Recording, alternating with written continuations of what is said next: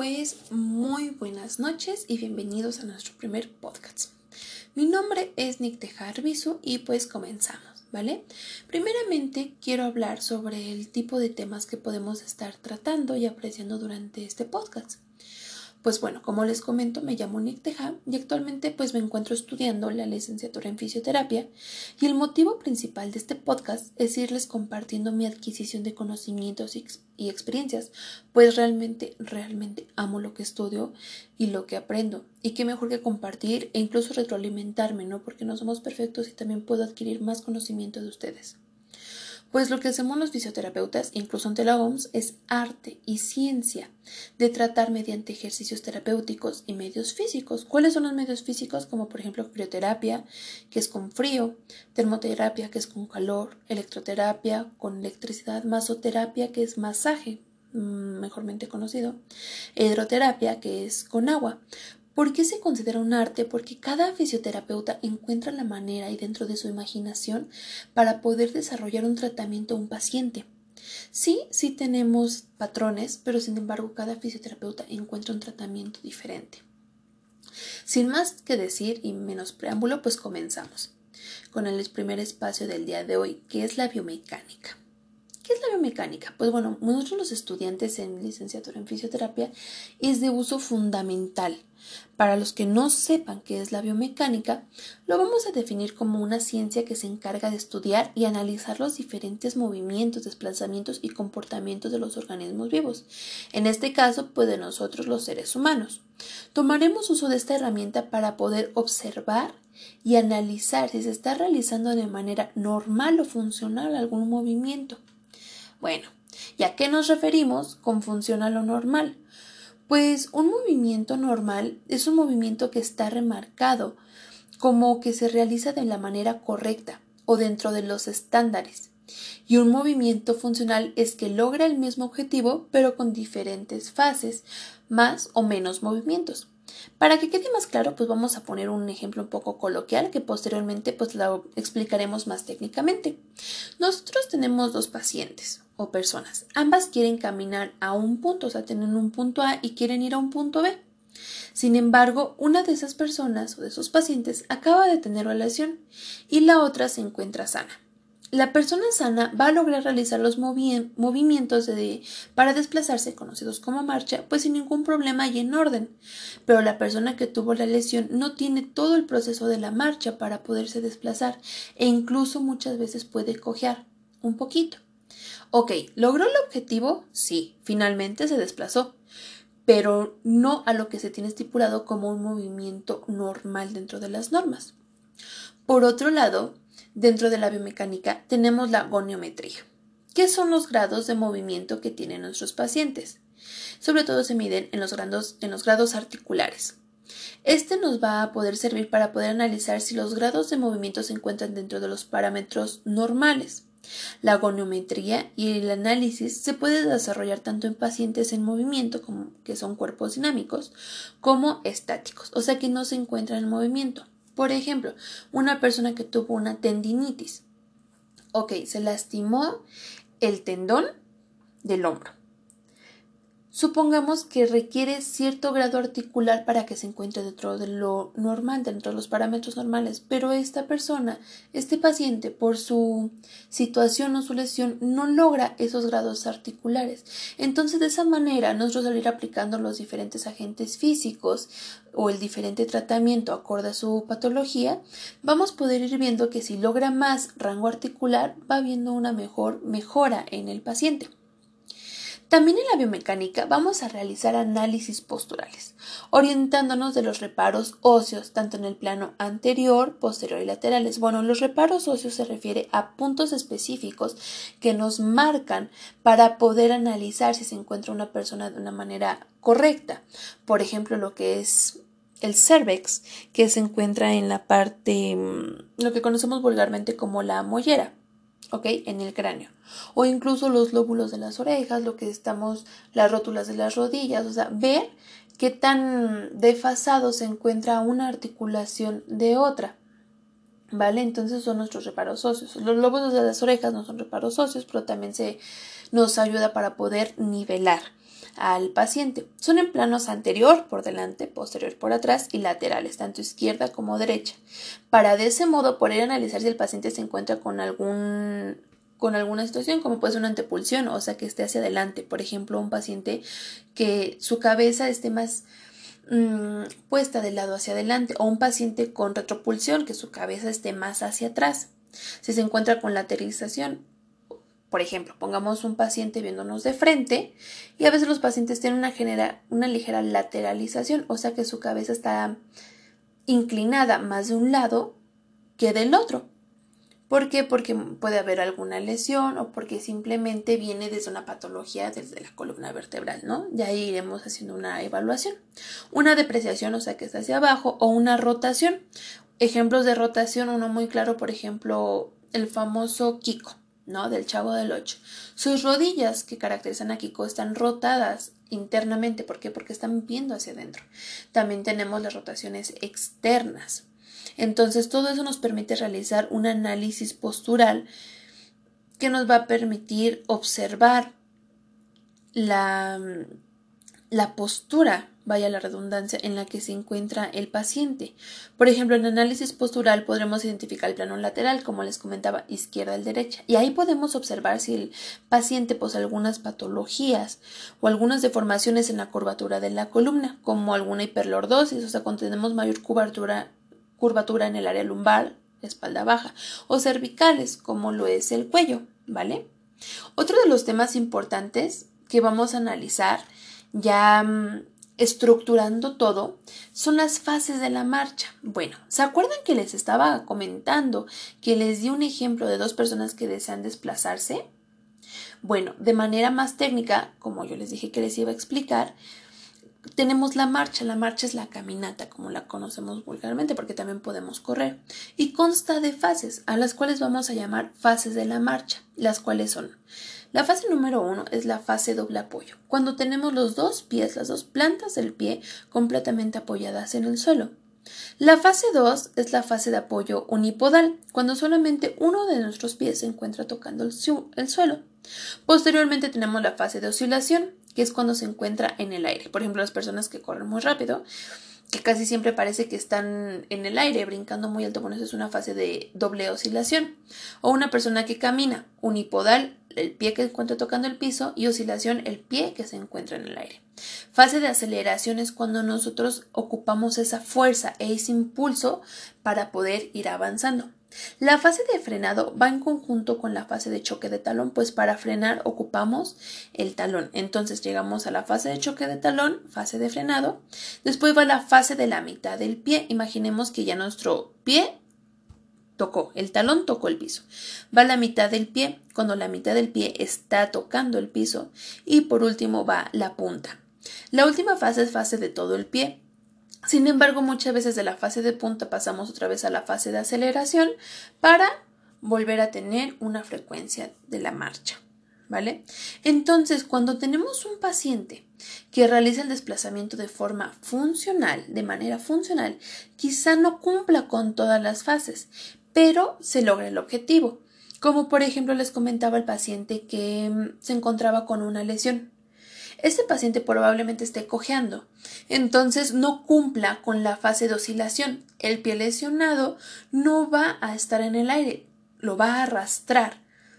¿Por qué? Porque siente mayor seguridad o no le genera dolor, pero finalmente va a lograr el movimiento funcional para que se logre el objetivo del desplazamiento.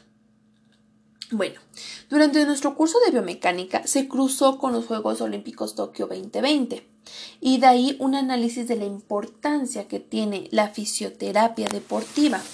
Vale, ¿cuál es la importancia que tiene la fisioterapia deportiva? Primeramente tenemos que aclarar que la fisioterapia deportiva o el fisioterapeuta deportiva deportivo, perdón, debe mm, de estar especializado en el deporte para saber qué cómo, de qué manera se realizan los movimientos, cuáles son las diferentes posiciones en caso, no sé, de que sean un equipo y cada uno qué movimientos deben de ser los correctos, ¿vale? ¿Cuál es el objetivo y la función de la fisioterapia deportiva? Pues bueno, primeramente es la prevención de futuras lesiones. Nosotros como fisioterapeutas podemos ver a un corredor y de remarcar que quizá no está haciendo las fases de la marcha de manera correcta este atleta.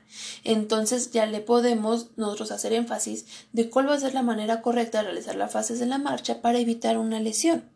También para la prevención, para agudizar las lesiones ya existentes, pues ya hay deportistas que se encuentran ya lesionados, entonces ciertos movimientos o cierta aplicación de ciertos ejercicios a sus entrenamientos pueden generar que pues su lesión se agudice y esto a la larga pues va a hacer que la vida deportiva de este atleta pues se disminuya. También para el tratamiento en lesiones pues que ya se generaron. Y bueno, otra muy importante es perfeccionar la técnica. Pues muchas veces tenemos tips, tenemos estrategias fundamentales para nosotros poder proporcionarle al atleta y al entrenador deportivo técnicas adecuadas o aplicación del movimiento correcto para que tenga una mayor funcionalidad. ¿Vale?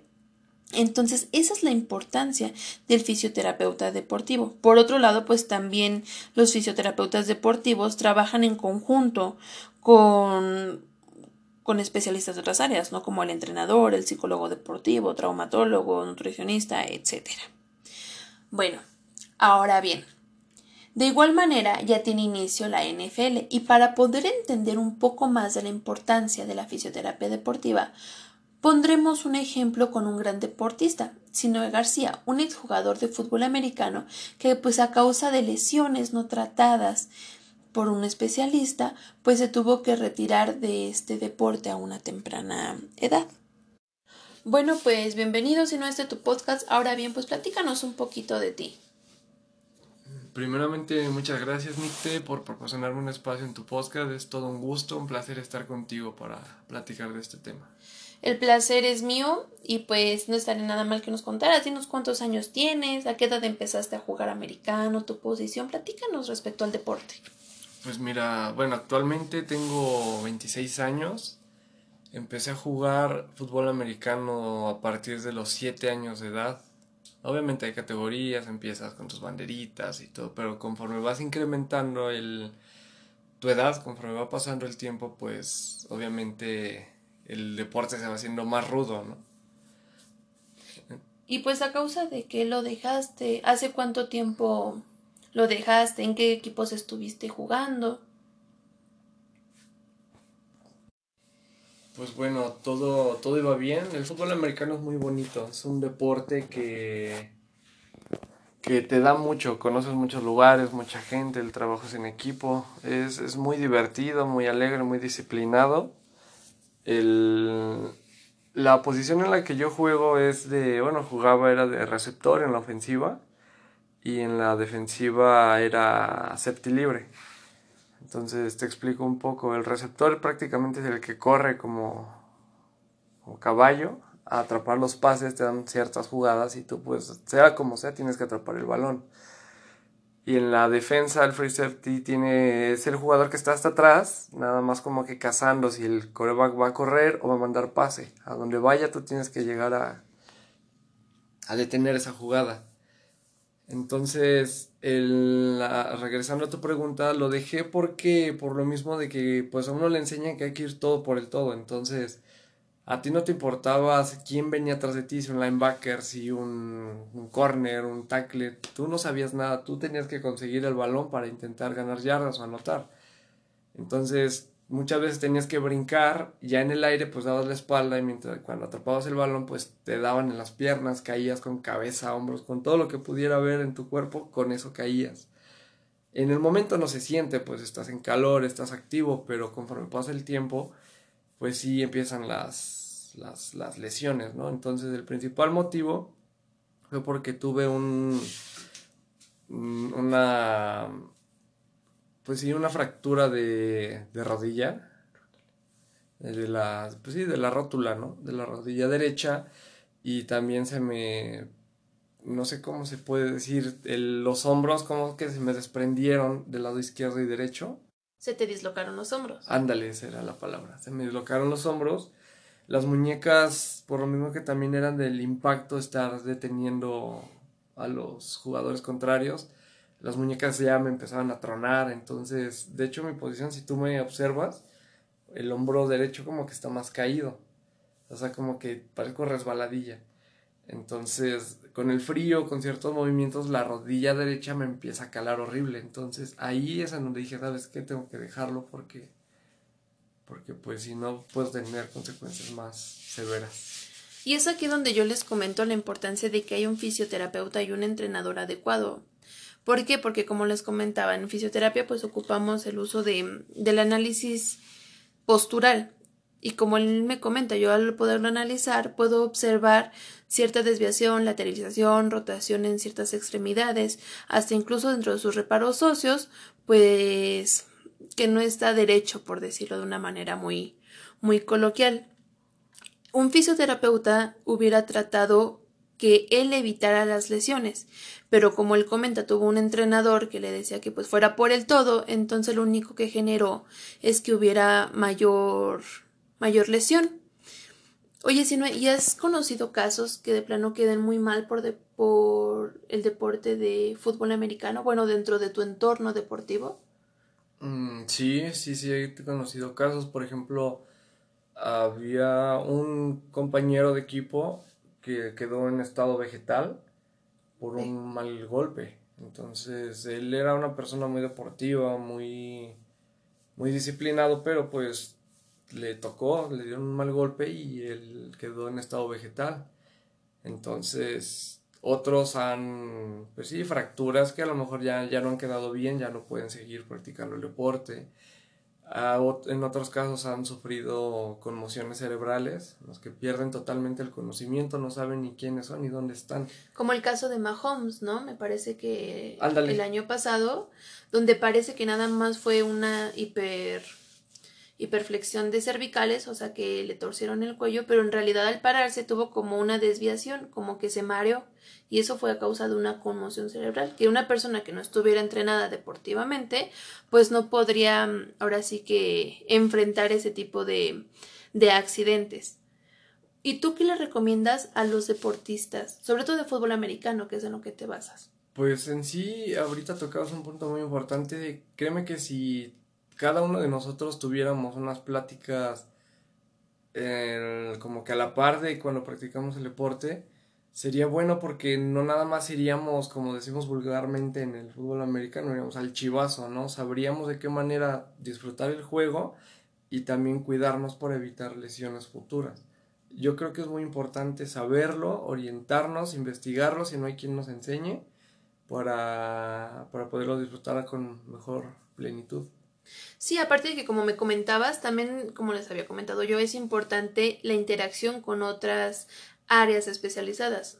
Él me decía, es que uno se calienta en el juego, ¿no?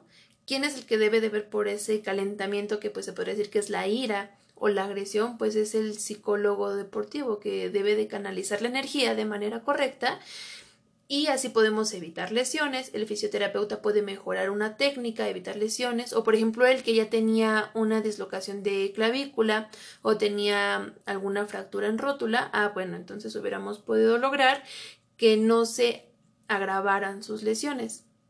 ¿Algo más que nos gustaría agregar con respecto al deporte o, o al fútbol americano? En el equipo, en recomendación de si invertir, no sé, bien en el equipo, porque también las precauciones son muy importantes. Yo creo que sí es importante el equipo, más que nada la protección en la cabeza, lo demás pues es un poco más resistente, pero si se trata de protegerse yo le voy más a cuidar bien su cabeza. Y es invertirlo un poco en muchos, muchas marcas, muchos tamaños, medidas, de todo para poderse proteger bien pero yo creo que sí lo más importante es conocer cómo debes jugarlo y qué partes debes de cuidar más en tu cuerpo. Si sabes esas dos cosas, lo demás se te va a hacer más sencillo y te vas a evitar muchas cosas futuras. Y pues disfrutar el juego, ¿no? Obviamente. Así es. Y hasta a lo mejor pues con más vida deportiva, pues en tu caso estás muy joven y, y pues si no se pudo o no se podría realizar o quizás sí podrías volver a practicar, pero pues con muchas más precauciones y pues aventarte menos chivazo, ¿no? Como tú comentabas. No, y sí es importante cuidarse porque, como tú dices, no nada más te, ok, te vas al chivazo ya te, nada más te quedas fuera del, del juego, del deporte, pero no, porque también influye en tu vida cotidiana. Si no te cuidas en el terreno de juego, en los entrenamientos, al, no, no vives ahí, entonces tienes una vida, tienes un trabajo, una escuela, entonces si no te cuidas, va a repercutir en tu, en tu diario vivir. A la hora de subir una escalera, jugar con un, un niño, ¿no? Cargar un mueble, son cosas que te van a ir disminuyendo la, calidad de la vida. vitalidad de tu, de tu, pues sí, tu anatomía. Entonces, yo creo que eso es lo importante, sí, sí, cuidarse y que los que sabemos un poco de cómo hacerlo sin lastimarnos, aunque ya nos lastimamos, tuvimos que aprender a la mala, es, es importante, pues sí, em, compartirlo con los que no saben para hacer una cadenita. Ok, pues muchísimas gracias, Inoy, de verdad por tu aportación, muchísimas gracias por tus palabras y por compartirnos tu, tu experiencia. No, a ti, Nicte, y muchas gracias a ti por la invitación, espero volver pronto. Pues bueno, esto ha sido todo por el podcast del día de hoy. Espero le haya servido de experiencia, hayan podido haber aprendido un poco, tanto de las experiencias personales como igual de lo en lo que consiste, una pequeña parte en lo que consiste la licenciatura en fisioterapia. Pues soy Nick Tejarbizu, que pasen muy buena noche.